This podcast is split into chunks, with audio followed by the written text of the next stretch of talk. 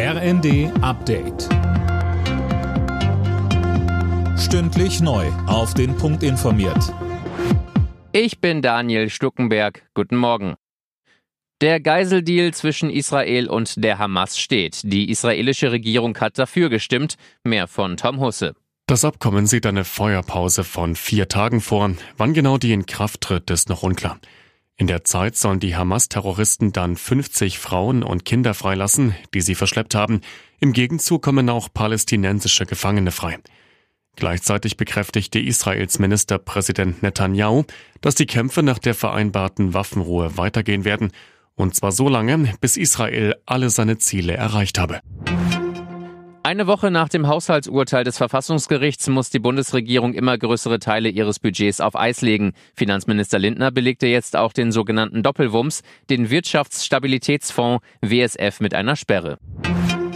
Der Onlinehandel lockt in diesen Tagen wieder mit massiven Rabatten. Schon vor dem Black Friday versprechen Händler zum Teil hohe Preisnachlässe. Die Verbraucherzentrale warnt dabei auch vor Fake-Shops, die Vorkasse verlangen, dann aber keine Ware liefern. Auch mit über 80 gehen Mick Jagger und Co. im kommenden Jahr nochmal auf Tournee. Die Rolling Stones wollen 2024 in 16 Städten in den USA Konzerte geben. Erst vor kurzem hatten sie mit Hackney Diamonds ihr 24. Album seit Gründung der Band 1962 veröffentlicht. Die Krise bei der DFB 11 geht weiter. Am Abend haben die deutschen Fußballer das nächste Testspiel verloren. Gegen Österreich stand es am Ende 0 zu 2. Erst vor wenigen Tagen hatte das Team von Trainer Julian Nagelsmann gegen die Türkei den Kürzeren gezogen.